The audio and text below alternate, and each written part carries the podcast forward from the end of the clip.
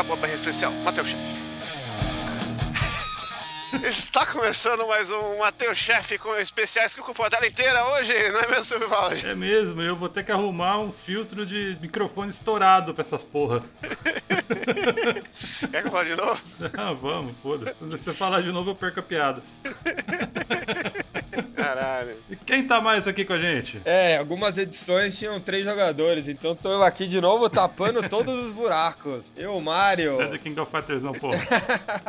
Caralho, velho, eu tô ainda parado aqui pra, pra entender esse, esse início aí do. Eu, tô- eu fiquei só no, no tag mesmo ali. É melhor não discutir, cara. Foi o Hadouken aqui, teve que esperar acabar a barrinha pra parar, né, cara? Complicated. Da Hadouken Hill. Pois é, e hoje a gente vai falar aqui da série Marvel Versus, que é o verdadeiro multiverso dos anos 90, onde começou essa putaria de misturar personagens de lugar imisturável aí, que, oh, isso não devia existir. Esse o caralho, tá aqui, me dê dinheiro, né? Então, essa série maravilhosa aí que trazia muita alegria nas nossas vidas, nos fliperamas, nos videogames, né? E vamos dar uma, uma pincelada geral aí pra falar qual é o favorito de cada um e, e relembrar esse período maravilhoso aí dos jogos de, de lutinha. Aí. Vamos pro episódio? Solta a vinheta!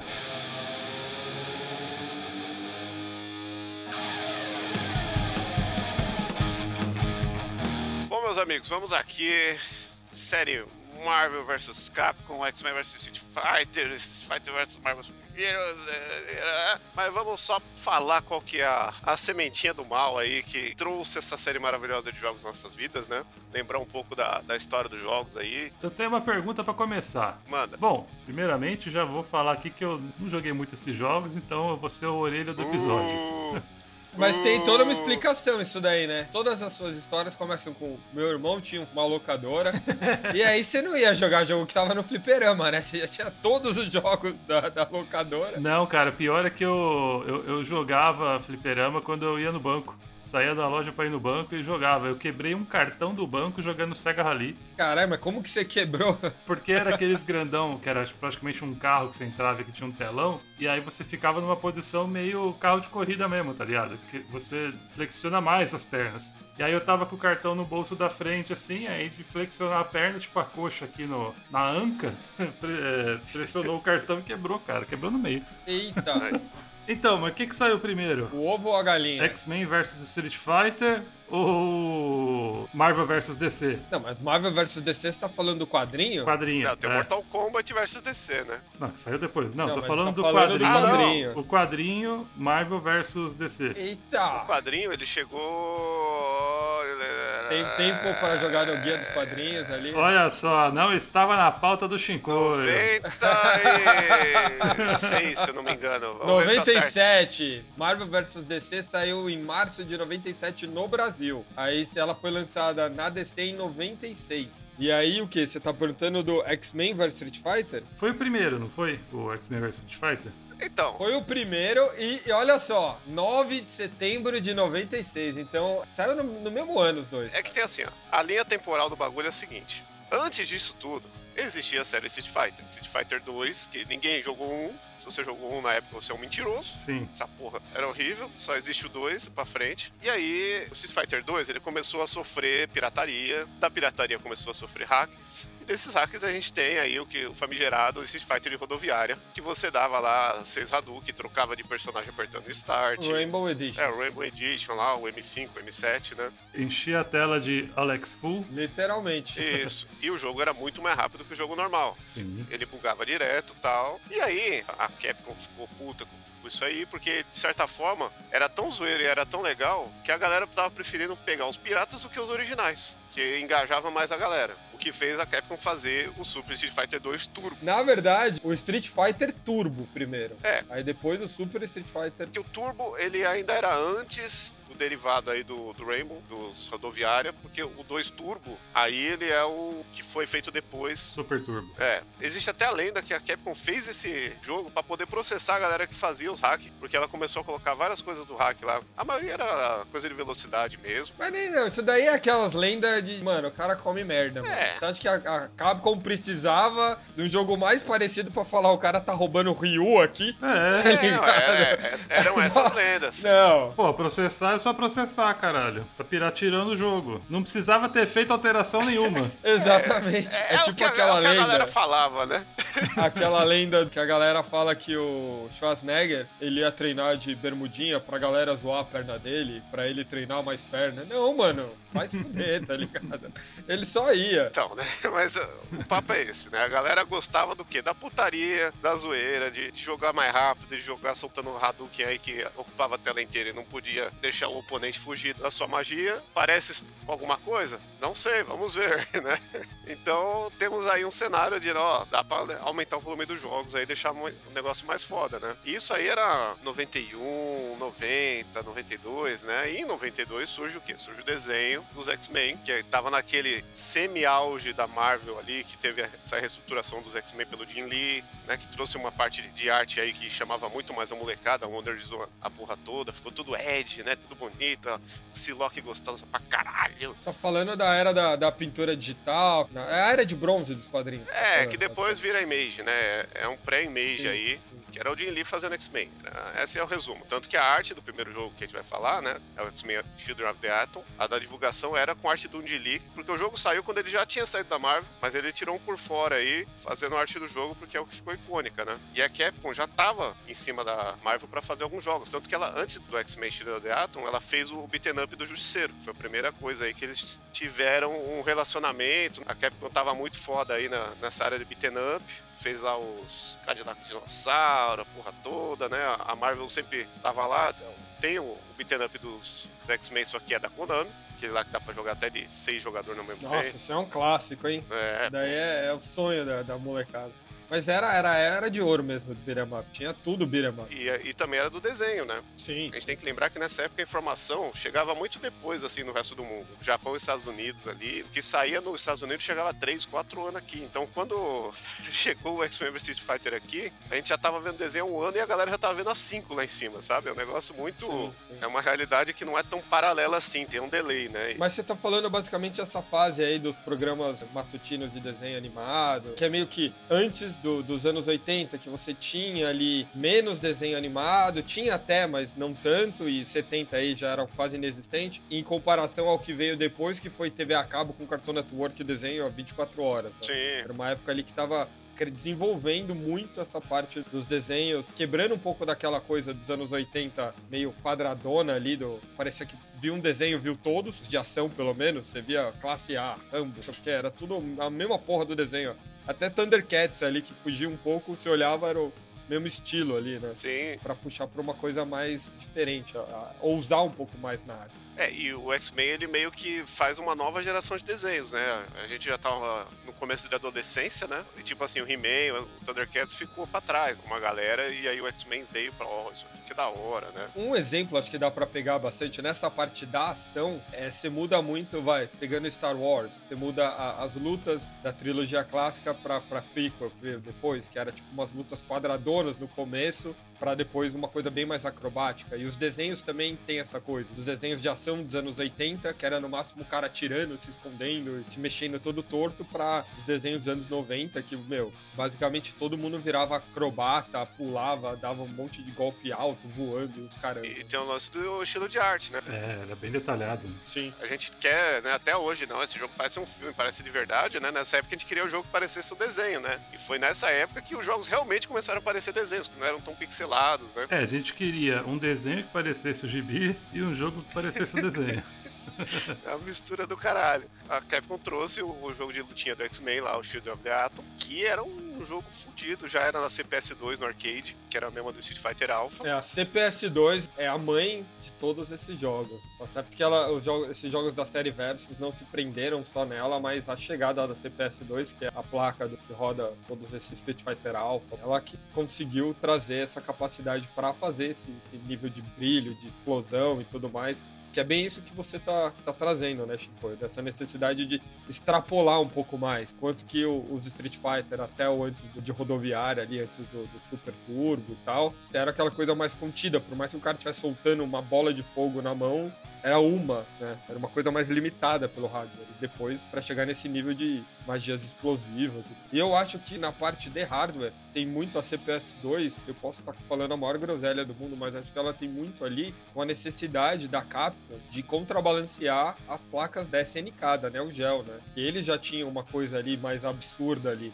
Você falou em magia gigante que ocupa toda a tela. Eu me lembro muito a primeira vez que eu vi isso foi em Art of Fight. O lutador chega perto, dá um zoom, ele fica gigante, dá um Ryo Sasaki, que é uma cópia descarada ali do Ryu, dando aquela magia gigante. É uma coisa ali que, que foi foi aquela competição ali que um precisou ser melhor que o outro e trouxe essa CPS2. É, mas a CPS2 ela era foda porque ela tinha uma resolução maior e o nível de arte desses jogos, assim, assim é o que eu mais vou repetir nesse, nesse episódio é a, a, arte servia muito, assim, era muito foda, né, o design, né, e a gente deve ao Bengus, essa entidade da Capcom aí que desenhou desde o Street Fighter 1 até o 5 aí pra um monte de jogo, que é o character design. Antes disso, acho que era bom explicar o que é CPS2. Ah, achei que você ia pedir pra explicar o que é Bengus. Momento enciclopédia. A CPS2 é a placa de arcade que rodava o jogo. É o cartucho. É o sistema. É o videogame que roda o cartucho. É, porque a gente costuma achar, como a gente tem os consoles caseiros, e aí você vai trocando o cartucho e tudo mais, blá blá blá.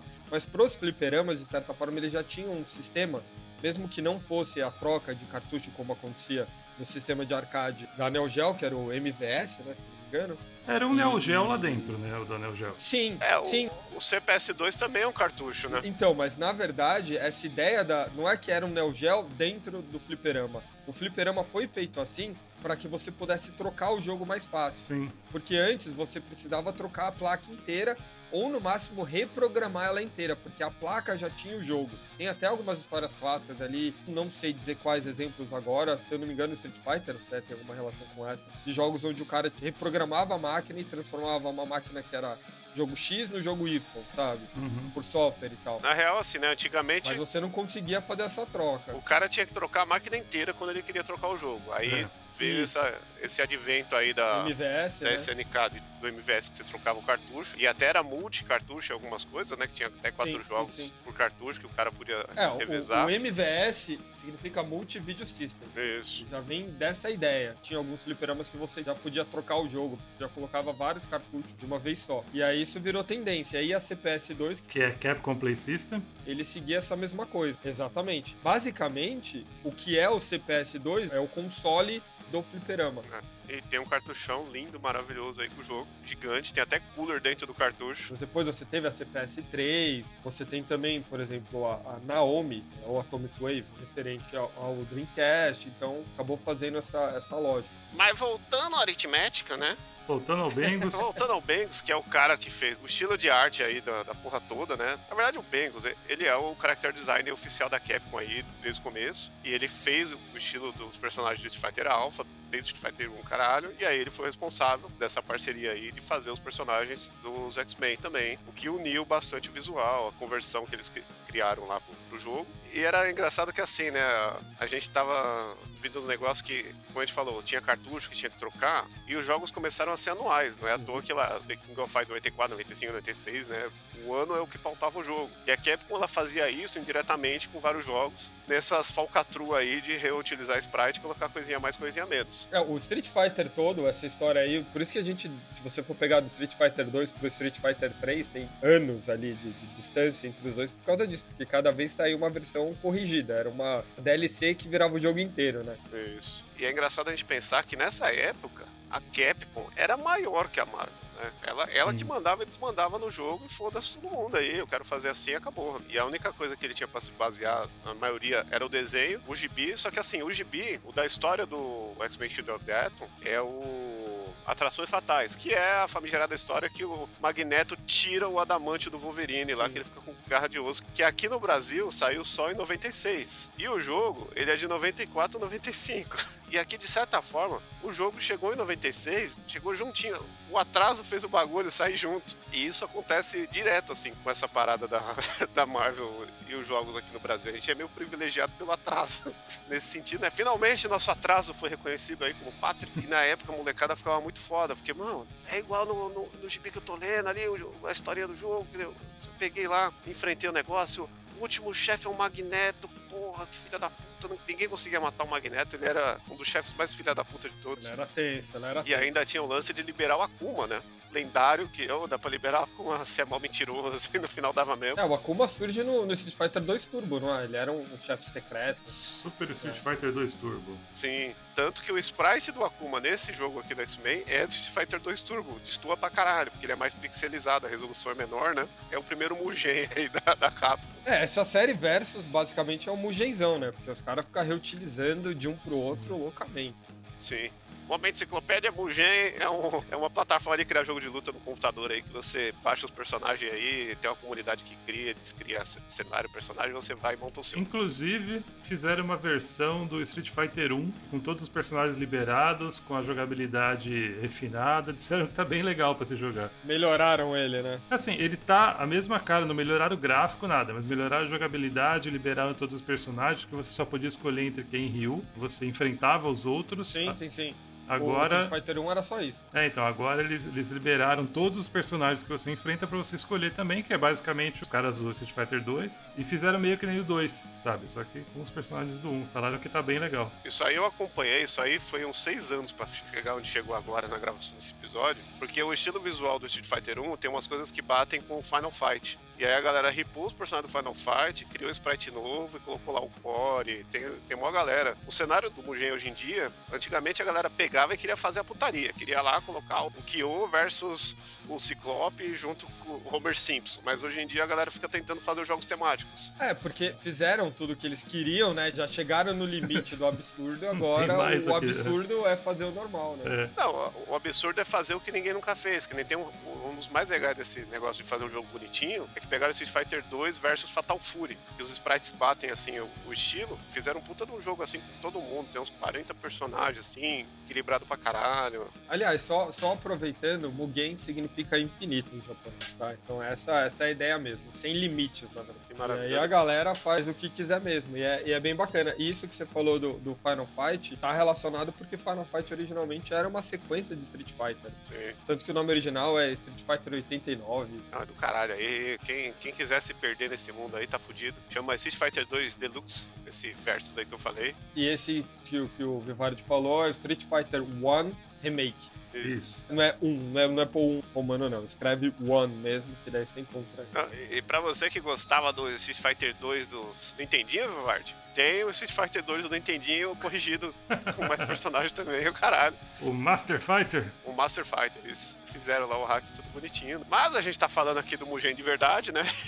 do Mugen da Capcom. É, X-Men que deu certo pra caralho. A Capcom tava mal das pernas. Aí a Marvel falou: vamos fazer o que a gente quer aí nessa porra. Vocês têm os personagens, a gente tem o motor gráfico aqui, a gente tem o Street Fighter, que é uma série consolidada aqui no Alpha. É, então, isso que você precisa lembrar bastante, que tem muito dessa pegada do Alpha, né? Depois quando tem esse primeiro crossover aí, é basicamente ser aproveitado do Alpha. É, é que o Alpha ele tava em paralelo, porque a Capcom ela tinha duas linhas de jogos, né? Ela tinha o Street Fighter Alpha, que era um jogo mais comportado, um jogo de luta mais técnico, que muita galera aprecia assim, né? Ele é mais lento porque ele realmente é mais técnico. Se a gente for ver, o Street Fighter Alpha ele é o hard rock e, e é a série da Marvel na Capcom é o heavy metal. Ele é o Steppenwolf tocando Born to Be Wild, né? É, já é radical demais pra galera que curtia um, um Beatles, um Rolling Stones, mas aí vem a galera e toca um Slayer.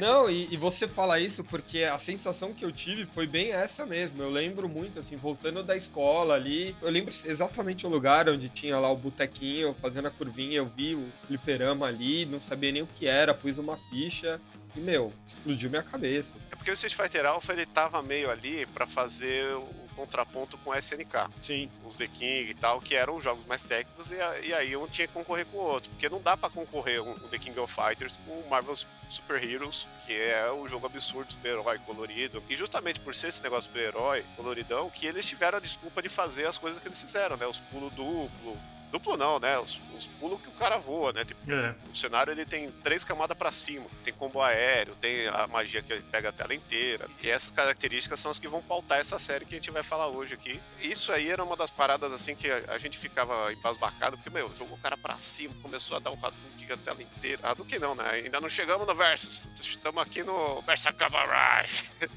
É, mas no... tinha, tinha o raio do Ciclope já. É. O Ciclope era o personagem mais foda dessa época aí, desculpa pro todo mundo, porque, pô, ele era o líder do desenho, né? Embora, embora um, um eterno corno. Não, a gente, a gente te desculpa. Né? A gente tem que desculpar quem tá errado, né? Né? Então, não, mas pra jogar ele era foda. Eu acho que ele só é foda nos jogos do, do X-Men e da Marvel. Aliás, só do X-Men, né? Porque ele nem tá no Marvel Super Hero. Porque quando você tem o Ryu ali pra escolher, eu sempre vou escolher o Ryu. Véio. É, porque, Até o Mega Man eu vou escolher para não escolher o Ciclope. é porque o Ciclope ele tem um esquema que é meio que o Ryu e o Ken junto, né? Porque ele tem um Shoryuken dele, né? Tem... Que é a mesma coisa, É, né? caralho. Não entendi a lógica. Não, é que, é que ele tem mais o lance do Shoryuken do que do Hadouken. Ele tem kimono branco e cabelo loiro, caralho. É, vocês entenderam o que eu quis dizer. Não. o foco do Ken, tanto que o especial do Ken, não é Hadouken, é Shoryuken. Você tem que entender que é como se fosse um videogame, ele é uma mistura assim do Mega Drive e do Genesis, sabe? Do Não é, Famicom e porra. do, do Nintendinho. É uma mistura, assim, Tá, o sabe? especial do Ken é o Shoryuken e o do Ryu é o Hadouken. E ele tem os dois, é isso? Esse. Isso daí também é meio problemático você falar, porque isso virou na série Alpha, que veio depois. Não, no, no Super Street já era assim, já. Já tinha isso, cara? É que, cara, o especial no Super Street era tão difícil de dar que, mano. Ah, era difícil, mas o do Ryu era o Hadouken e o do Ken era o Shoryuken.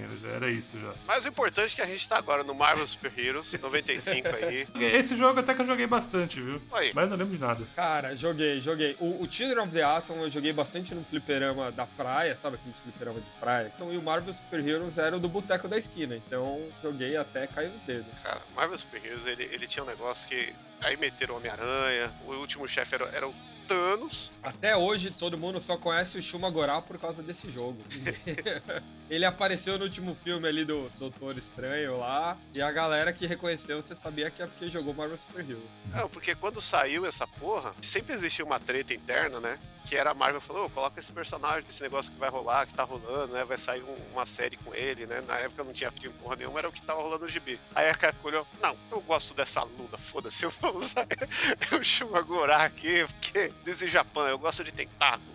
Não, e às vezes faz sentido, né? Pra você ter uma jogabilidade um pouco diferente, chamar atenção. Quem entende mesmo do jogo de luta é a Capcom. E vale lembrar que a Marvel tava, assim, toda cagada nessa época, né? Não, mas, mas é importante a gente falar que tinha essa treta, porque isso aí vai, vai, vai ter um resultado muito trágico aí no final dessa história que a gente vai Ah, contar hoje. Que é isso daí, a, a Marvel querendo colocar as coisas que. Sou todo ouvidos porque eu não sei. É, não, mas é, dá pra deduzir, assim. Marvel Super Heroes, eles pegam a jogabilidade da saga da Joia do Infinito lá do Thanos, né? Saga do Infinito. Uhum. Que saiu no Brasil na mesma época do jogo, sem querer aí, graças ao grande atraso de publicações que a gente tinha aqui, que lá já era coisa velha. Era tudo planejado. Demorava porque a Lilia Mitsunaga não conseguia escrever todas as, as falas Coitada, ela não conseguia carregar a Marvel inteira nas vez. costas. É, a né? Marvel descer a Image Comics, O Fotolito vinha de navio. Cara, Não, coitada, ela fazia era tudo. tudo. bicho. E aí, muita gente criou esse afeto pelos filmes da Marvel aí, da da época do Thanos, porque conheceu ele no, nesse jogo, né? O jogo ele tem a mecânica da, das joias, que uma vai recuperando sua vida, outra joia vai, vai deixando você mais rápido, né? Varia do personagem e tal. E o Thanos no final tem todas as joias, pelão pra caralho, filha da puta. Não, mas é bem isso mesmo, né, cara? Ninguém tinha a menor ideia. Quer dizer, tinha os nerdão supremo ali que até sabia, mas a grande maioria era só pelo jogo mesmo. É, e, e esse papo de Nerdão Supremo, Nerdão Supremo era o quê? Era o cara que comprava um gibi em inglês, né? Ia lá na coisa, importava, por quê? Pra quando Sim, saiu o sim. jogo, ele meter esse papinho de ah, vai acontecer isso, isso é por causa disso. O cara sabia tudo antes de todo mundo pra poder dar. Ia na Forbidden Planet. Isso, a Devir, metia esse louco aí. E, cara, mais uma vez, né, a, a Capcom começou a dar as mijadinhas dela. Nesse jogo, ela dá uma mijadinha muito estranha, que ela coloca a Anitta, que era, tipo, a personagem secreta é uma menininha pequenininha, assim, super overpower no jogo. É do Vampire Slayer, né? Do Darkstalker. É, do Darkstalkers, porque também a gente precisa falar, né? Darkstalkers talvez seja o meio termo entre os X-Men e os Marvel, né? E o Street Fighter, né? Porque tem os personagens super poderosos, que tem essa pegada do- dos monstros lá, dos vampiros. Aliás, toda. só pra eu não tomar uma pedrada aí nos comentários, Vampire Saver, tá? Falei Vampire Slayer, e já tava vendo a galera me dando tiro.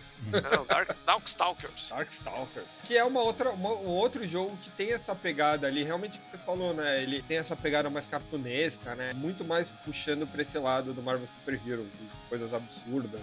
Grandioso. Sim. E é a tentativa da Capcom de criar, né, um set de personagens carismáticos fora o Street Fighter nessa pegada mais poderosa e tal, né? Teve um sucesso entre os fãs, entre a galera maldita do videogame que nem nós, mas entre o grande público até hoje, assim, é meio que aquele negócio, né, especial que tá ali. Só conhece a Morrigan.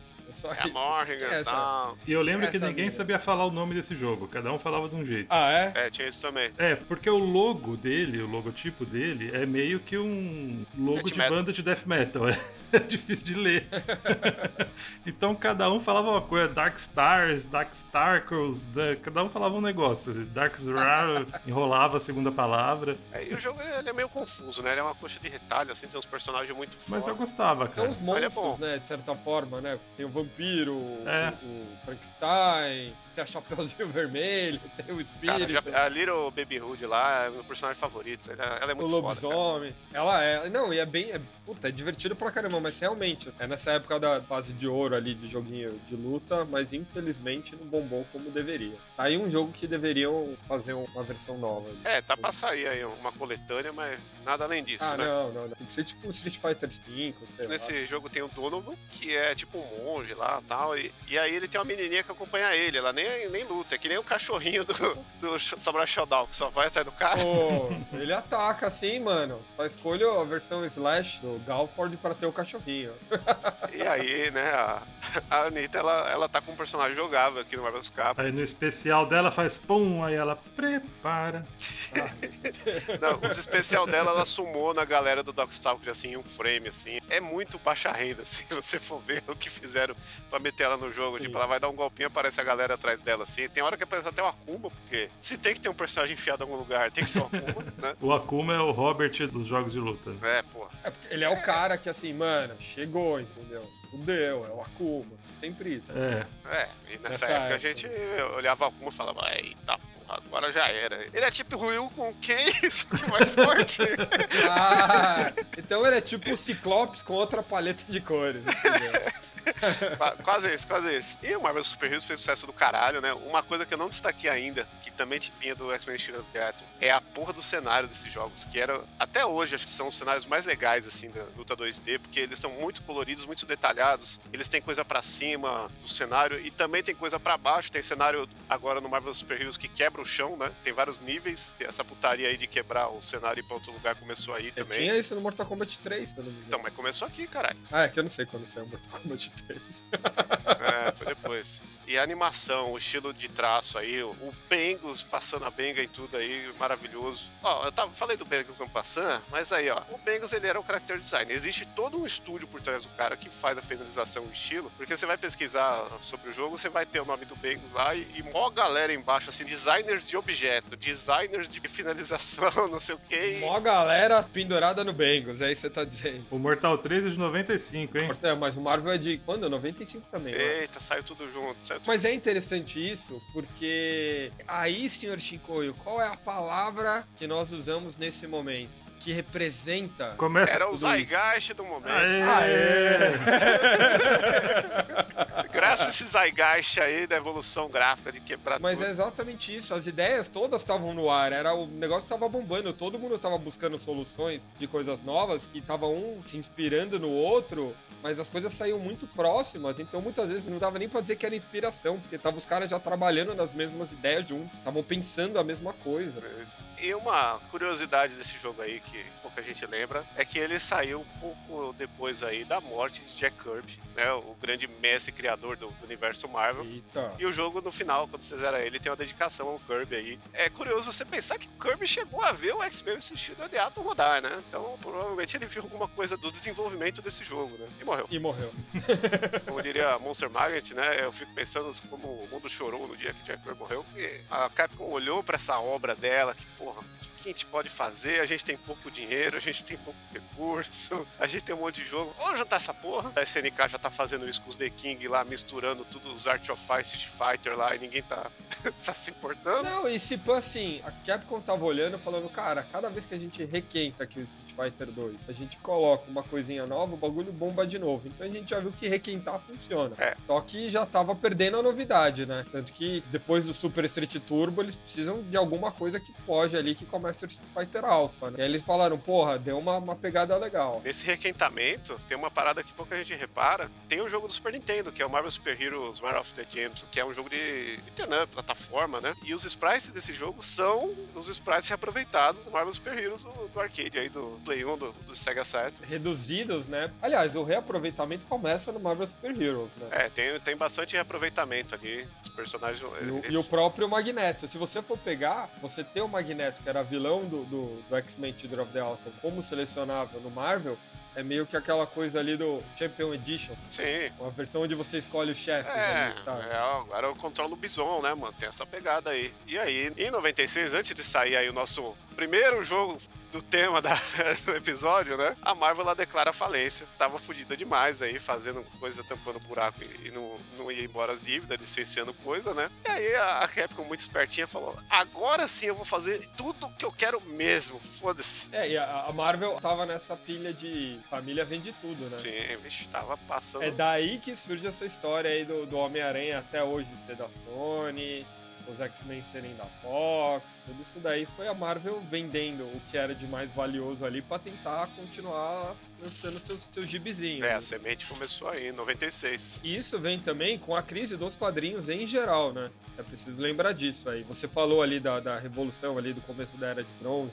Teve um boom muito grande dos quadrinhos, de, daquela coisa de edição de colecionador, esse gibi vale muito, edição número um. Começou muito essa, essa especulação, criou uma bolha absurda. E aí ela estourou e levou uma galera junto, inclusive a própria Marvel. Não, e essa bolha mistura com mais duas coisas. Ela mistura com o fato da Image Comics, que a galera saiu da Marvel e foi fundar o Image, a Image lá, o McFarlane, o Jim Lee, o caralho. Sim, sim. A sim. Marvel ficou perdidaça aí, porque ela tava numa ascensão, melhorando com os X-Men do Jim Lee lá, o Homem-Aranha do McFarlane, e de um dia pro outro meio que perdeu isso, né? Ficou tentando se recuperar. A DC também não tava muito bem das pernas, e aí o que eles fizeram? Se uniram, né? Que foi a época que saiu o, o DC versus Marvel aí, O crossover. o crossover nos quadrinhos, né? Que mamaram nessa teta aí até umas horas, até ter a terceira edição lá, a amalgama. É uma era que acho que nunca vai voltar. Na verdade, eu espero que volte aí, que a Disney entre em falência.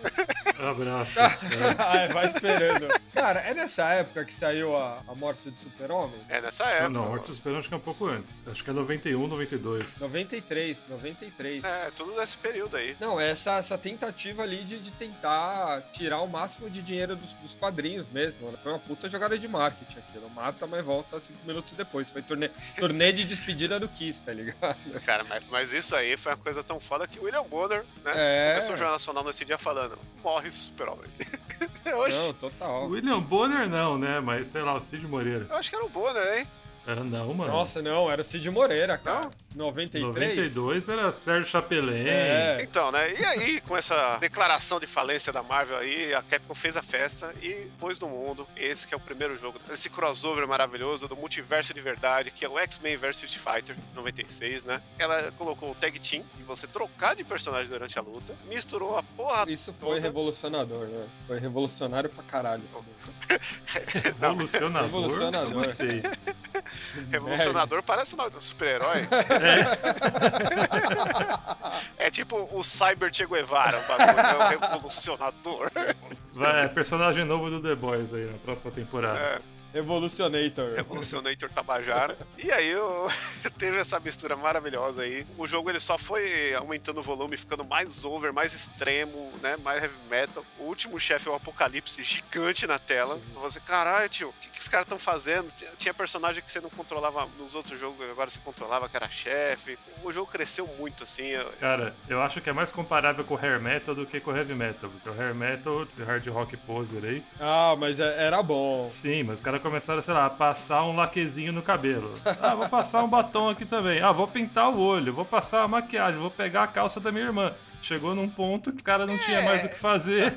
Acabou. Mas, mas aí fica mais um. Se for levar pro hair metal, tem que ser aquele hair metal que os caras queriam ser extremo, tipo o Wasp, que o cara colocava uma serra no saco assim.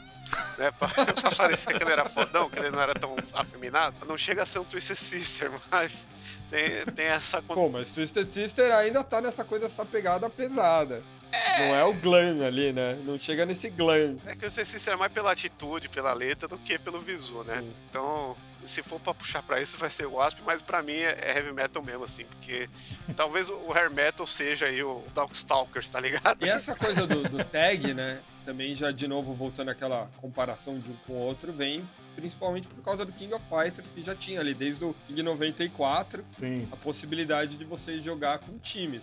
A única coisa é que os caras trouxeram uma mecânica nova, aumentando a estratégia, né?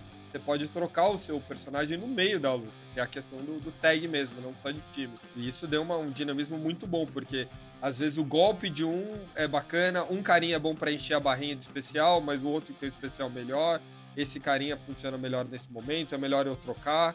E também aquela dinâmica de você ter a barrinha amarela e a barrinha vermelha de vida, né? A barrinha vermelha é a vida que pode ser recuperada enquanto o cara tá descansando, e a amarela é o que ele tem ainda para tomar de porrada um monte de dinâmica ali. Os caras começaram a experimentar e trazer coisa nova. Eu não tive essa dinâmica porque eu joguei no PlayStation e a versão do PlayStation era uma merda, era mais lenta e não dava para trocar de personagem. Então é muito triste lembrar desse. Muito triste. Eu não tinha o controle com analógico Nessa época acho que nem tinha o controle analógico ainda. E fazia muitas bolhas no meu dedo de tentar dar o especial do Zangief aí. É, porque o controle do Playstation era horrível, né? Pra essas coisas, aquelas quatro triangulinhos. Controle qualquer D-pad eu acho complicado jogar luta. É, Sempre pra... aquele drama ali, se é melhor com o D-pad ou com o analógico. Porque os dois são ruins. O bom é o controle do arcade só.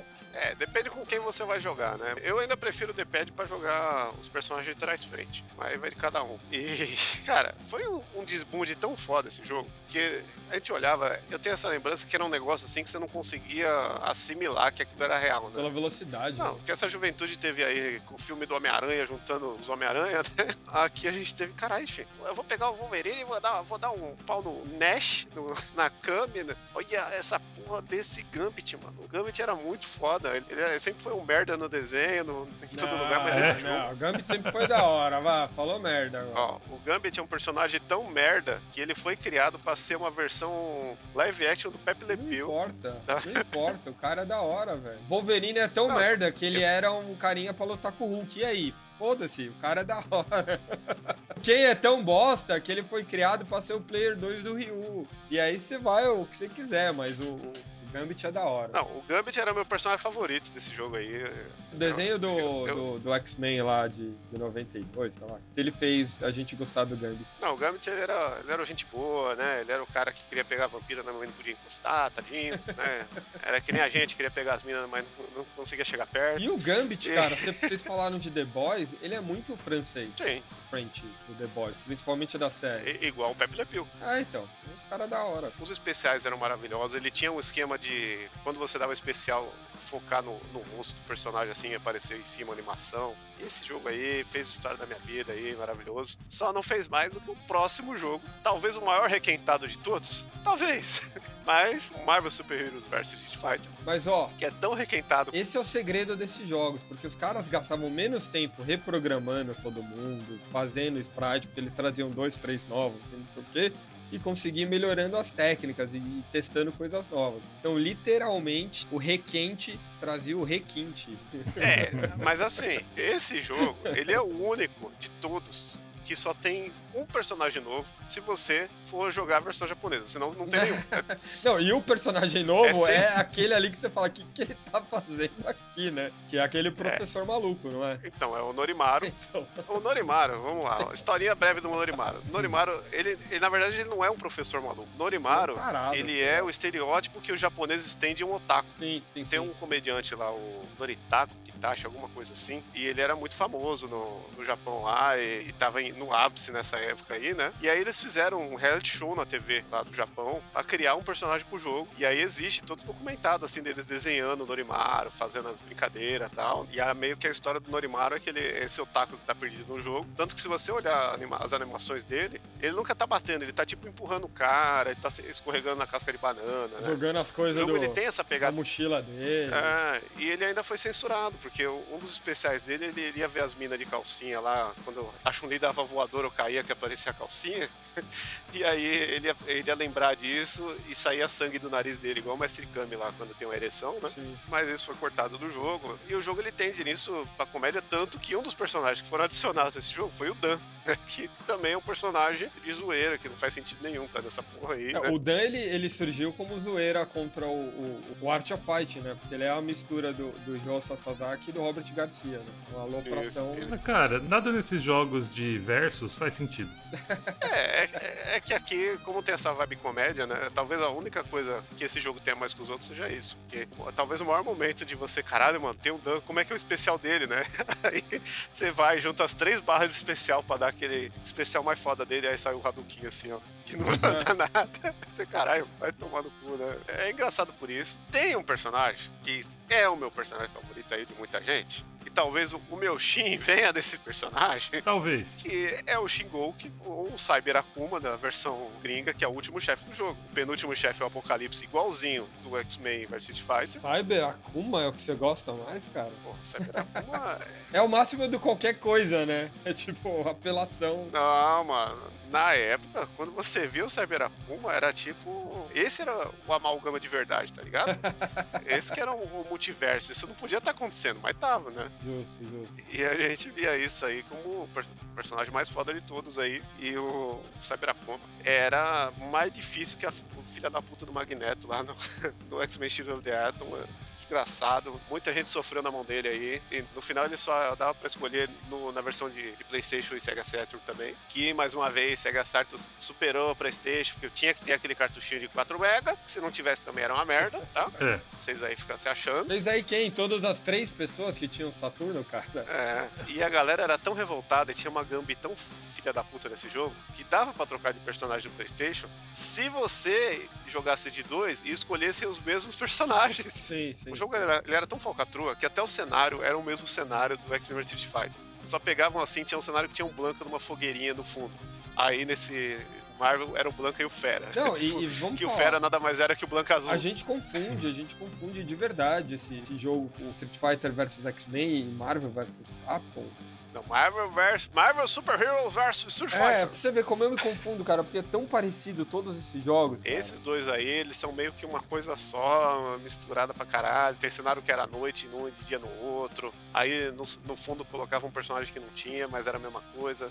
Esse aqui era o, o ápice assim do. Passou o ano aí, precisamos fazer um jogo novo. Quanto tempo a gente tem? Ah, duas semanas, né? Não, e Sei era lá. bem isso mesmo, era um jogo atrás do outro que saía, por isso que você acaba confundindo. É, eram uns FIFA aí, Call of Duty da época. Porque, como você falou, chegava tudo atrasado aqui, e aí quando chegava, tava um do lado do outro.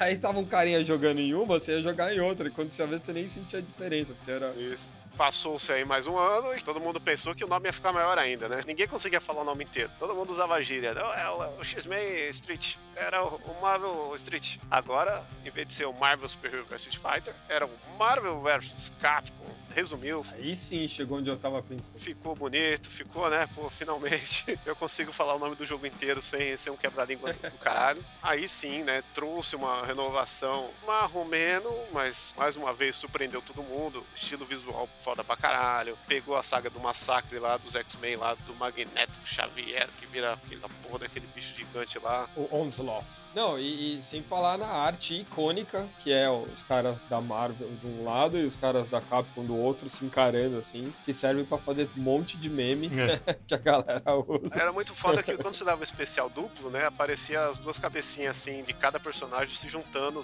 todos no mesmo perfilzinho, né? Fazendo Sim. conjuntinho, né? Ainda era de duplo aí. Meio a meio, né? Sim. E o maior destaque acho que foi pro lado da Capcom, né? Porque do lado da Marvel só colocaram o Venom e a porra do War Machine, que era o Homem de Ferro de outra cor lá, que já tinha no Marvel Super Heroes. Mas da Capcom tinha personagem obscuro pra caralho lá, o Strider, o Jean lá do. Capitão Comando, cara. É, Capitão Comando. Mega Man. Morrigan. Ó, É basicamente quase todo mundo novo ali, né? Se pegar a parte da, da Capcom. E né? tinha o Gambit aí, pô. E aí o jogo lindo.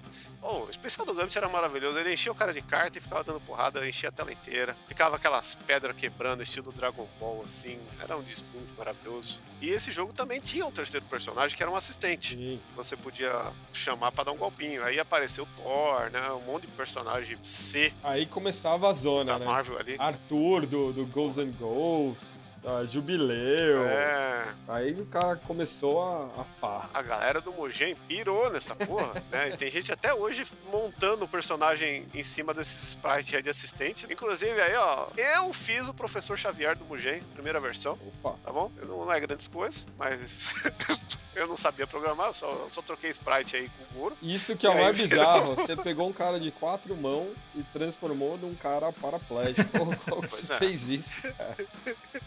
Eu pensei em fazer com ele lá, era o lance dele pegar e, e usar os raios da cabeça como se fossem E braços. funcionou, e funcionou. Eu cheguei a jogar isso sem saber que era seu e eu achei que ficou muito bom. Aí, tá vendo? era maravilhoso essa época aí. Depois teve um cara que fez melhor que eu aí, parabéns. Mas enfim. Você jogou Marvel's Capcom, Vard? Joguei pouco, mas joguei. Nem lembro muito bem. Mesma coisa, no jeito que vocês confundem os personagens se tinha e se não tinha, eu confundo os jogos. qual era qual? É, mas aí, eu vou acabar com a sua confusão, Vard. Agora não tem mais esse, esse papo de, ah, tem esse, não tem, o que, que tá acontecendo, né? Agora take it to a ride, vamos para o Marvel's Capcom 2, que demorou dois anos pra sair. Que é o meu favorito, cara. Porra. Começa que uma das partes que traz mais alegria na lembrança desse jogo é que nessa época a gente já. Alguns já estavam na época do Play 2, do Dreamcast, ou, ou melhor, como se falava na época, Dreamcast. Não, não fala Dream Quest perto de mim, não, não faz favor. Mas eu. eu- Mas ele tinha a grande pegada que era o mesmo jogo do Fliperama. Porque a placa, que nem a gente falou ali lá atrás, da placa CPS2 e não sei o que, ele rodava na placa que era do Dreamcast, né? Que era a Naomi. Então, mano, era lindo o bagulho. O, o Marvel's Capcom 1 chegou a sair pro Dreamcast, ele, foi, ele é o que tem a melhor conversão pro PlayStation, embora também não, Uhum. não tenha esquema de soltar mais a velocidade, o caralho. é. Mas quando chega o Marvel's Capcom 2, não tem confusão por quê? Porra, fica louco. Porque tem tudo. Todo mundo tá lá. É o Mugen. Não, é o maior Dream Battle da história dos videogames do bagulho. Não, eu quero jogar com o Samurai de Prata, que só tem no Shidadeato. É o Mugen mesmo, mano. Quero jogar com o Iceman. Porra, mano. Quero jogar com aquela. Esqueci o nome. A múmia do Darkstalkers. Tá lá. Foda-se. Acabei de Tonywood lá, Chapeuzinho Vermelho. Tá lá. Esse jogo aí, eu acho que a gente nunca vai ter algo parecido. Ele é muito over. Ele é. Mano, tem a trombone, velho. Tem a trom- Do Mega Man Adventure, tá ligado? É tipo é um bagulho que você fala, mano, como assim? Mega Man Adventure do jogo de RPG do Play 1. E ela é a vilã. E ela tá lá. Tá ligado? Ele tinha um negócio, né, que a parte de visu tem esses personagens gigantes. O penúltimo chefe do X-Men, Shield the Atom, era o Juggernaut, que ocupava a tela inteira, não tinha nem defesa. O cara tão foda que ele era. E o cara era gigante. Aí tinha o Sentinela que era gigante, tinha o Hulk que era gigante. Você podia fazer um, um trio com os três e ocupar a tela inteira e dar um especial triplo que não dava pra entender porra nenhuma. o jogo ele tem um estilo muito próprio, assim, pra justificar essa mudança do 2D pro 3D. Os cenários ficaram 3D, que talvez seja a única coisa negativa do jogo. E aí eu acho que perdeu um pouco do estilo visual tal. Igual rolou naquele. Teve um The King também que foi assim, o 99 Special, que saiu pra PlayStation 2 depois, que fizeram todo o cenário do The King 3D, ficou uma merda. Mas era a vontade de falar que tinha 3D no jogo aí, porque tinha uma demanda de tudo ser 3D nesse período, né? O Mortal Kombat já tinha virado 3D, tinha saído X-Men vs Street Fighter, Fatal Fury Wide Ambition, essas porra toda, né? Que esse jogo ele é meio que o final de uma era, né? E que vai começar a Dark Age agora dos jogos de luta depois dele. Esse é o ápice. Pra mim, esse é o melhor jogo versus que existe. Ele é o mais divertido, ele é o mais legal. Eu lembro de eu jogando ele no, Dream- no Dreamcast e destravando os carinhas, você vai pirando no negócio. Esse e o Street Fighter Alpha 3. Eu acho que os dois têm essa pegada, assim, que É tudo, né? é o que eu lembro mais com carinho. Principalmente por você jogar em casa. Porque, querendo ou não, o fliperama era legal, mas era um ambiente hostil. Primeiro que a máquina tá lá pra roubar sua grana, o maluco que tá vindo do lado tá querendo jogar uma, os caras no bar estão ficando bem louco, saca? o cheiro de cigarro. É, você não sabe se você- vai apanhar ou não. O medo de entrar a Então- polícia. Exatamente. Porque, né, os nossos pais falavam que fliperama era proibido, né? É, é, exatamente. Era ambiente de droga. E você ter tudo isso na sua casa, aí chega aquele domingo de manhã, chuvoso, mó dia merda. Você liga ali e fica até o meio-dia jogando e zerando com todo mundo. Ah, maravilha. E, e os versinhos, você liberar personagem, você fica mó cara pra liberar um personagem. E aí era outro Wolverine, você, o que que tá acontecendo? Tem dois. É o Wolverine com garra de osso, né? É, que É o garra de ferro e o garra de osso. tinha, tinha essa porra aí dos dois Wolverine, que esteticamente só a garra que era um pouquinho maior, né? E era mais amarelada. O resto era tudo igual. Era aquele negócio, meu, dá pra pôr, dá pra pôr, tem tudo, você só precisa desse jogo aí. Esse episódio só serviu pra falar que, ó, joga isso, acabou.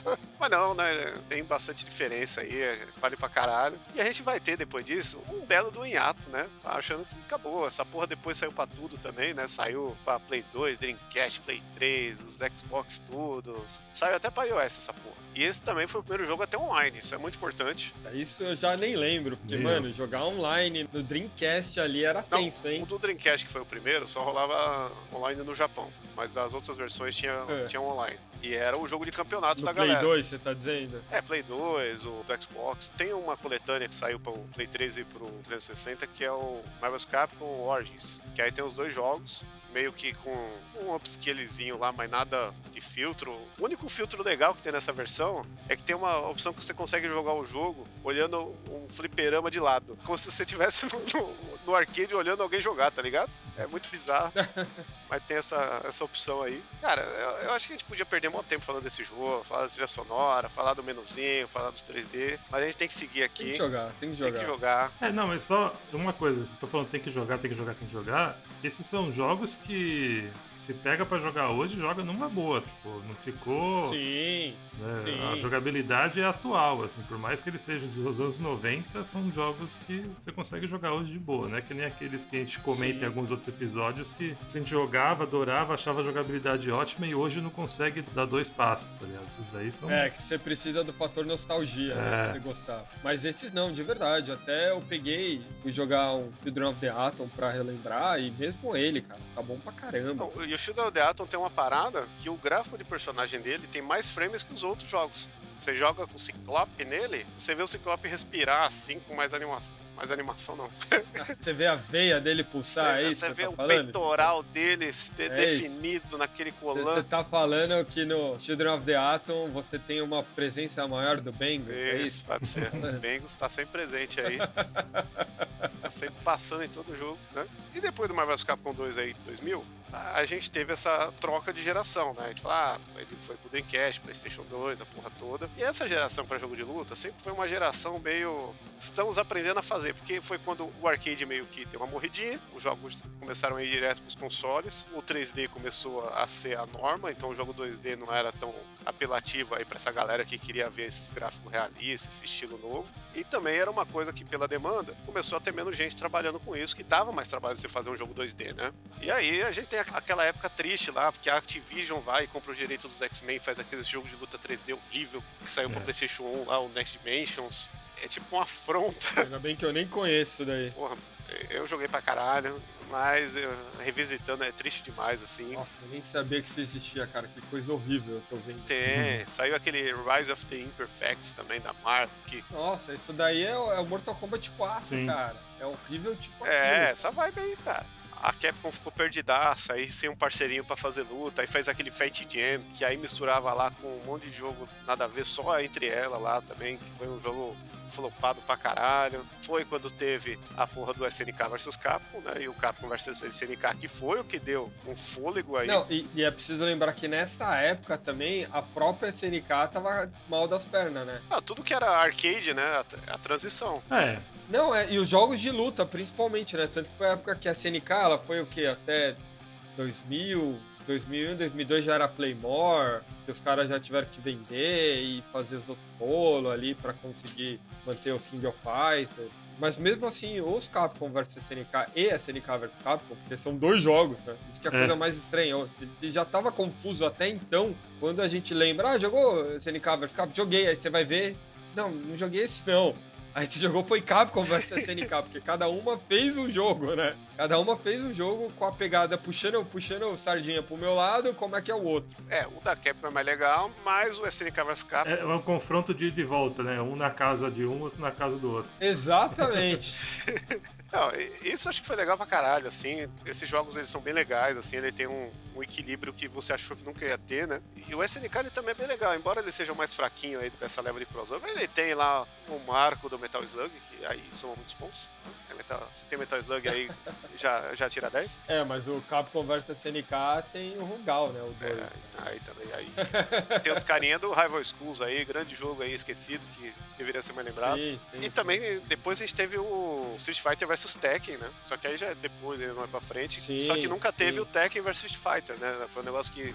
E o, Street Fighter vs Tekken, ele já é praticamente o Street Fighter 4 já, né? O problema é que eles fizeram um estilinho lá de, de barra, de luta, que ninguém entendeu até hoje como é que joga isso direito, né? E, e o jogo é confuso pra caralho, vale pelos especial em dupla, as animação. Ah, ele é bonito, ele é bonito e ele é divertido. Ele pega um pouco dessa coisa meio de, de piadinha, É. de zoeira, assim. Vale pelo Mega Man da capa americana bizarro jogável aí pela primeira vez, né? Sim. Mas sim. isso aí é é outro Tem episódio, mais, né? tem mais um outro personagem bizarro demais. Tem assim, o Pac-Man controlando o Mokujin. o Pac-Man. É.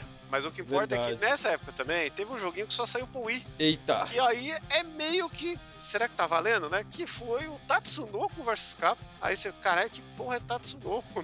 que caralho tá acontecendo aqui? Que jogo é esse? Era um jogo de, de versus, que era tipo o Marvel vs. Capcom atualizado, mesma vibe de magia, de estilo de luta, só que agora totalmente em 3D. 3D do Wii, né? E feito do zero, né? Feito do zero o bagulho. Porque ele seguiu a, a horda do, dos. Pega os sprites pronto, porque era 3D, né? E era um 3D bonito, porque ele tinha um pouquinho de cel shading ali, né? Eu acho que é. Você falou que a gente chegou no, no momento dark, mas acho que o capítulo mais triste é esse. É um jogo que, assim, pouquíssima gente jogou. Ele é exclusivo de Wii. Quem vai ter um Wii pra jogar jogo de luta? É, tinha arcade também dele, né? Mas já era a época que ninguém jogava arcade. Já tinha lá na, em Tóquio. Não, tinha no Japão, era, É. era um jogo do Japão, é. Tipo, foda-se. Então, tipo, é, é triste, porque é um jogo que assim, não teve remakes nem nada, porque acabou o- a licença, né, da Capcom de poder usar os personagens da Tatsunoko. Então é triste, é um jogo que a gente só consegue pegando no Wii mesmo, e pra jogar no Wii vem aquele problema.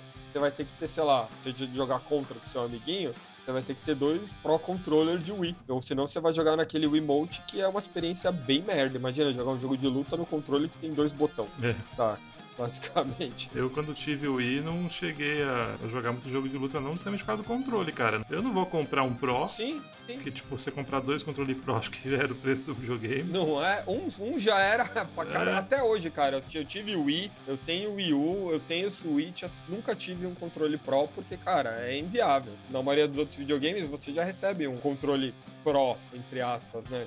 O controle O controle normal, Play né? 5 já é o melhor controle que ele tem, é. No Xbox você não você tem o controle Pro, Supremo, mas o normal já é um dos melhores controles.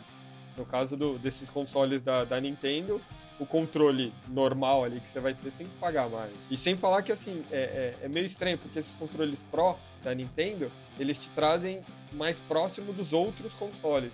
E pra isso eu já tenho os outros consoles. Saca? É, justamente. Por isso que eu não, tudo que tinha nos outros consoles eu, eu comprava pros outros consoles. Eu só jogava no Wii os exclusivos. Exato, e aí, meu, acabava que você abandonava o negócio. É, E é triste, porque esse é um jogo bem divertido mesmo. essa eu não cheguei a jogar, não. Ele foi um jogo muito bom até sair o quê? Saiu o Marvel's Capcom 3, que aí eles pegaram a engine desse jogo né, e surpreendendo muita gente, que ninguém tava esperando esse jogo. A gente já tava começando a ter os filmes da Marvel, né? Já tava estabelecendo uma nova era, né? E aí o Marvel's Capcom 3 surgiu com um trailer fudido assim que sempre surpreendendo. A gente começou a ver lá, era Deadpool, aquele, qual que é o advogado lá? Esqueci o nome dele? O Phoenix Wright, né? Ace Turner é o. Esse caralho, tão Right. metendo essas porra mesmo, cara. Eu ia falar Demolidor. tá certo, tá certo. Colocaram o dem Encaixa, Demolidor no jogo. Mas eu vou falar, cara, pra mim eu não sei se eu já tava velho, não sei o que aconteceu, mas eu nunca consegui gostar do Marvel's Capcom 3. Ele é legal, é, ele é divertido, mas o que você falou faz muito sentido mesmo. A arte dele puxa muito do Tatsunoko vs Capcom, mas eu gostei dela no Tatsunoko vs Capcom, mas não tanto no Marvel vs Capcom 3. Eu acho que ele tem uma cara um pouco de poluído, eu acho. Tem essa coisa car cartunesca, mas não tão divertida. Ah, não sei, porque, assim, o Street Fighter 4, ele teve uma inovação fodida. É um jogo que ele é bonito até hoje, porque ele conseguiu trazer pro 3D, né? O gráfico meio do cartoon, de uma forma que tem expressão facial, Sim. a animação dos golpes, né? Ele é 2D. Porque a gente teve- sempre teve esse problema da trans- de transformar o jogo 2D pra 3D, que ele tinha que ser simétrico dos dois lados. Essa putaria, ah, o Sagat, o tapa-olho muda de olho dependendo do lado da tela, né? Porque é sempre sprite. E aí com o 3D teve toda essa renovação de trazer pro realismo essa ideia, o jogo ficou mais crível, mas ao mesmo tempo eles conseguiram fazer de uma forma que continuava na vibe desenhão. É um cel shading usado direito, sabe? Porque tem É. aqueles que os caras apelam demais e os caras conseguiram usar na medida exata ali. E sem falar também, a gente teve muito dessa coisa assim, que Mortal Kombat sofreu disso de quando foi pro 3D, que foi essa coisa de eu vou tentar imitar um Virtua Fighter, vou tentar imitar um Tekken, saca? De, de fazer um, um ambiente um pouco mais 3D, que não é a pegada desses jogos. Não. O Street Fighter deu muito certo quando foi pro 3D por causa disso, porque ele manteve o espírito ali do, do 2D Street Fighter. É, o, o Tekken, o Virtual Fighter, eles sempre tentaram, né, ir pro lado real. Até o Mortal Kombat aí, a gente vai jogar o, o 11 aí, o bagulho é fotográfico, né? E pra esse outro lado faz com que o jogo dure muito mais. Inclusive, o Street Fighter V, ele pecou muito de ir pra esse lado real, que é um jogo que você vê hoje em dia, ele, ele não envelheceu tão bem quanto o 4, né? Não só de controle, mas de gráfico também. É, tanto que é por isso que o, o 6 está tentando buscar, principalmente com aquelas cores e aquelas tintas que eles estão jogando ali com, com os especiais, eles estão tentando buscar um pouco mais essa, essa pegada do 4, né? É. Que tinha daquela dos golpes que ficava aquela mancha de tinta preta ali. E tal. no Marvel vs Capcom 3, aí a putaria ficou nível hard, né? Porque Generalizado. Porra, porque assim, um monte de personagem que durante esses 10 anos aí foi ganhando profusão, né? Teve- a gente teve aí o o Dante, que é um personagem fudido, o próprio Deadpool. Começaram a pegar, ô, vai sair o filme do Guardiões da Galáxia, mete o Rocket Raccoon, mas faz do seu jeito. Foda-se que não tem um design ainda, né? Na época não tinha porra nenhuma. O Thor, que era assistente do 2. Tem até o Kami no bagulho, velho. Tem o Amaterasu do. Tem, que é Cara, chega num nível. Beautiful Joe, né, que, que é do Tatsunoko, né, que, que o Beautiful Joe ele é o personagem Tokusatsu da Capcom, e aí ele tava também no- na pegadinha, tipo Kamen Rider, né. Só faltou uma galera do Rival Schools aí, né, que sempre faz falta, que tinha no Tatsunoko lá. Mano, mas os caras colocaram o Nemesis, velho. Não, esse é o Resident Evil de, de Fighting Game, porque tem o Nemesis, tem a Jill, tem o Wesker. Seu caralho, tio, Tem o Wesker. cadê o Leon de uma vez? Dá o Leon logo, né? Essa porra aqui. E uma das coisas mais legais é que, assim, depois de um ano, teve, saiu o Ultimate Marvel's Capcom 3, que era pra ser um monte de DLC que ia sair com o tempo, só que aí teve um terremoto no Japão lá que foi foda. E aí a galera, pra poupar negócio, lançou um negócio logo lá, fa- fazer uma grana de uma vez, fez um jogo à parte. Que deixou muita gente puta na época, né? Pô, já tem o jogo aqui, vou ter que comprar outro jogo esse fora, vai tomar no cu, né? Mas deu tudo certo. E o Ultimate ele ficou lá mais equilibrado, tirou todas aquelas apelações que a galera aprendeu a fazer combo infinito na versão normal. Também foi um- uma das coisas que deixou a galera puta. E o jogo é maravilhoso. Ô, Márcio, tivemos aí no seu apartamento noites maravilhosas Ui. jogando. Sim, e teve até. E a gente até jogou videogame, né? É, porra.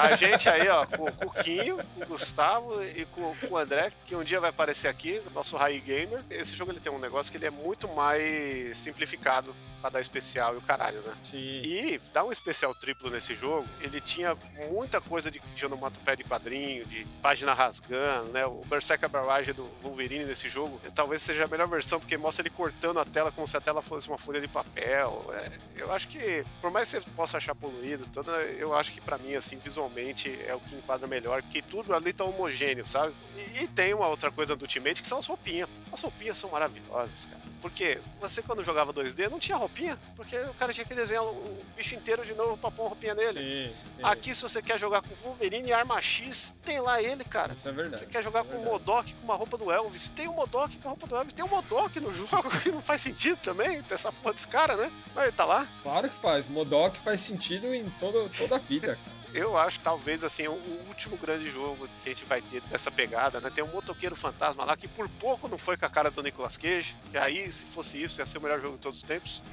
Ah, infelizmente não aconteceu. Uma coisa que sempre rolou foi que a- as vozes dos personagens, elas eram as vozes do desenho do X-Men, aí tinha os dublador oficial desde o primeiro jogo e aqui, isso meio que continua. Inclusive o Spencer, que é o cara do Bionic Commando, quem faz a voz dele é o Mike Patton, cara. Eita. Aí você chora. porra, Mike Patton que dublou a escuridão no Darkness, né? Porra, Mike Patton que cantou o tema das Tartaruga Ninja no jogo novo aí.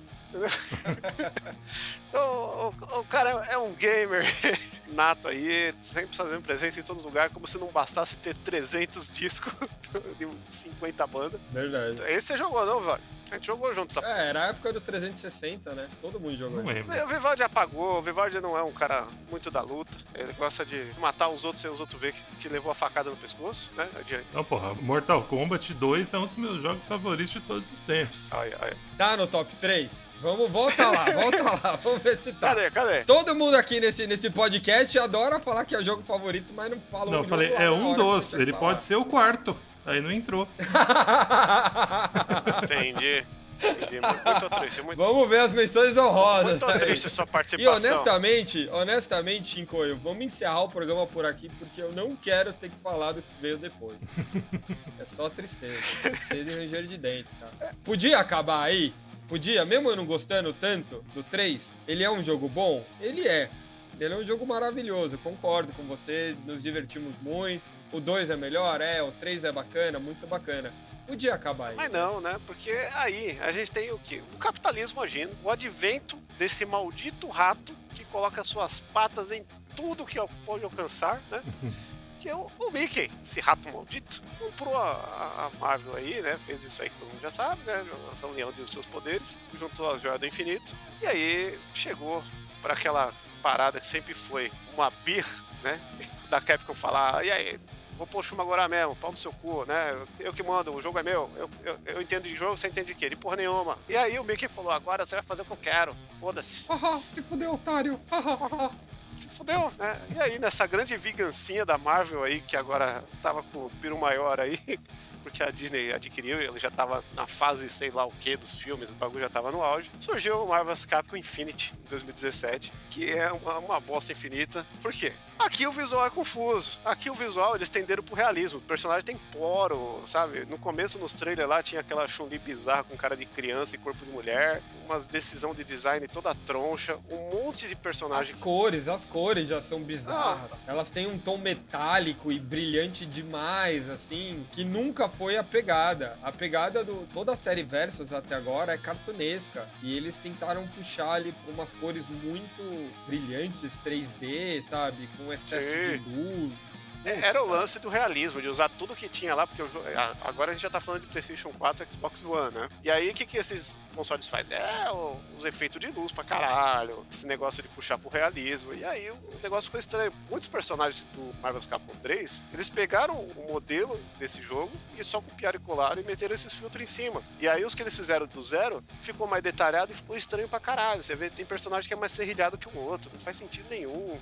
Sabe? Meteram lá uma É skin feio, é feio. é horrível a decisão visual. O sistema de luta é uma merda. Eles voltaram a ser 2x2. Voltaram o esquema de Pedra do Infinito lá de outro esquema. É, quiseram contar uma historinha, Não, né? tiraram os X-Men, pô. né? Não tem X-Men no jogo. Se não tem X-Men, é golpe. O bagulho começou com X-Men. E por que não tem X-Men? Porque a Marvel tá querendo vender os filmes deles. Se você for ver, todos os personagens que estão lá estão relacionados a filme. Não, mas na verdade, quando saiu esse jogo, os X-Men ainda eram da, da Fox. Né? Então, Então, Não, sim, sim, sim. Tô dizendo, mesmo os X-Men agora, eles tendo acesso ali, não colocam no- nos jogos. Quer dizer, estão colocando nos jogos, mas até sabe que eles não colocavam, mesmo que tivessem, porque não tá nos filmes. Eles colocaram quem tava em evidência nos filmes. Você pode ver ali, são filmes mais recentes dos caras. sim, não. É Doutor Estranho, é Capitã Marvel, é Ultron, é Rocket Raccoon, Thanos, é a galera que você tá vendo ali. É, o último chefe é o Ultron com o Sigma lá, meteram um modo história com uma historinha lixo. É, É todo errado esse jogo. Ele é tão errado porque sempre teve a presença do, dos Marvel's Capcom na Evo lá. E esse ano, quando saiu esse jogo aí, tava tão quebrado, tão fodido de mecânica, de desinteresse da comunidade, que meteram lá o Dragon Ball Fighters, que virou, esse sim, o grande jogo Marvel's Capcom aí de magia absurda período aí, né? Porque, pô, é decepção do começo ao fim. Eu acho que a gente não precisa nem gastar muito tempo com isso. O que a gente pode fazer agora é ranquear cada um falar o seu top 3 aí de, de cada jogo pra gente encerrar esse episódio aqui, de nostalgia gostosa desse período aí que a gente recomenda essa série aí pra todo mundo. começando com o Vivardi, É, obviamente. tá, Mais que- tá conhece quietinho demais, quietinho aí. Vivardi, top 3 dos três que você jogou. é, tipo isso. É esse daí que você falou que eu joguei. É que eu não sei nem falar o nome, né? É, se você não soube usar seus poderes de Sega certo nessa época, fiquei triste aí com essa realidade. Eu nunca vi muita graça nesses jogos jogos de tag, tá ligado? Eu nunca gostei de King of Fighters. O X-Men lá, o Children of the Atom e o Marvel Super Heroes, eu lembro que eu joguei, eu gostei e tal. Mas quando começou a virar equipezinha também, eu falei assim: ah, outro King of Fighters vai se fuder tá ligado? Aí eu deixei de lado, eu joguei, eu joguei um ou outro assim pra ver qual era só, mas. E aliás, me irritava que eu ia no fliperama, tava 50 nego em cima do, do, do, dessa máquina, tá ligado? Do, do, Marvel versus qualquer coisa. Tipo, se eu quisesse jogar. Tá explicado. Eu ia, ia tá demorar explicado. pra caralho. Então eu falei, ah, foda-se, não, não, não, ligo pra essa merda. Tá explicado. O Vivardi jogou uma vez, tiraram ele, ele falou, é. vai se fuder. Vou jogar esse, esse Dayton USA que tá vazio aqui. Não é nem que tiraram. Esse daqui tem tem oito, né? É. Não é nem que tiraram, cara, mas eu nem jogava, nem ia jogar, porque até o seu próximo. É.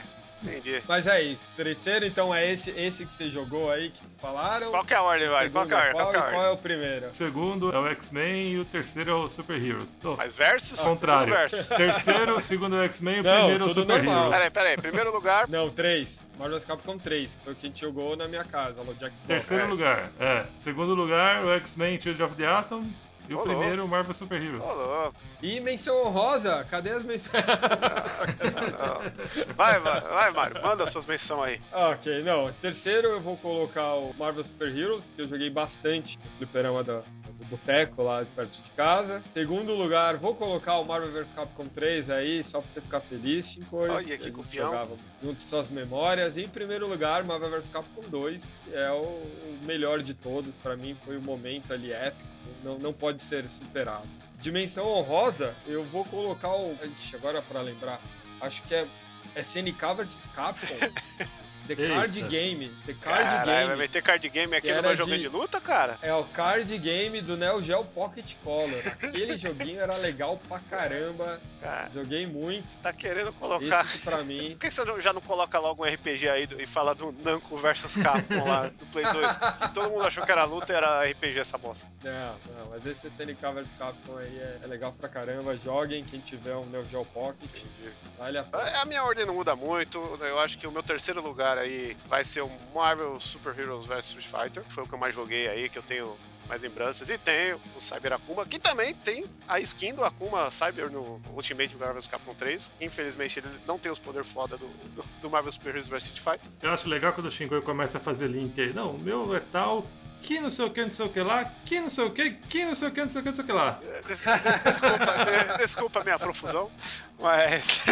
Não, você viu, até quando eu falei de joguinho de card, de card ele disse, não, porque tem o outro não conversa. É. Ah, já que você queria meter isso daí, eu tava evitando aí tocar nesse terreno, mas você despertou a besta. Ah, entendi. E, entendi.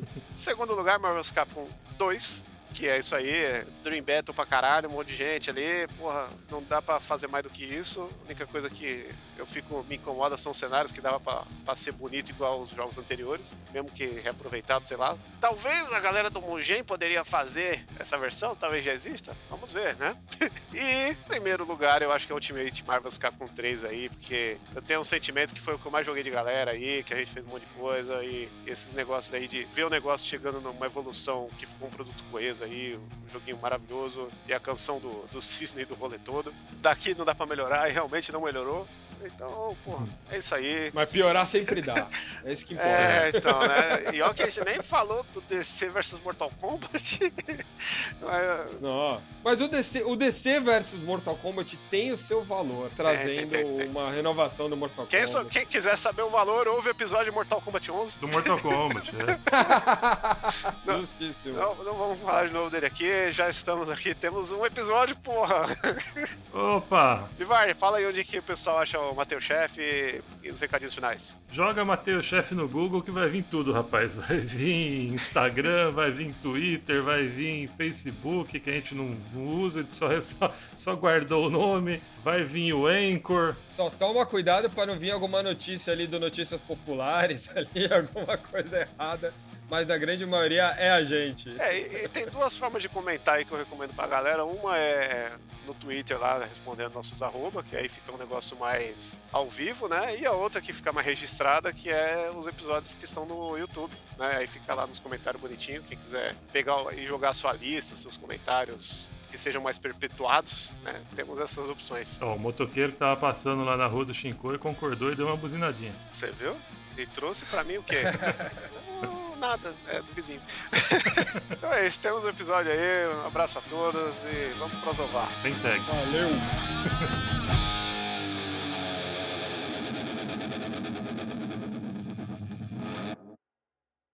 Créditos do episódio: Mário Perim, pauta. Fernando Vivaldini, trilha sonora, edição e pauta. Guilherme Barata, identidade visual e pauta.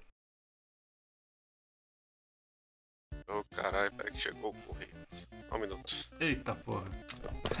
O cara agora tá com vergonha de falar que vai cagar, porra. É, é. Tá com medo de eu usar, mas, né? mas- mas chegou o correio, é hora, é hora da encomenda. Ontem você encomendou, chegou agora. Antes de gravar, se eu tiver que sair pra cagar aqui, aí começa a gravar, chegou o correio.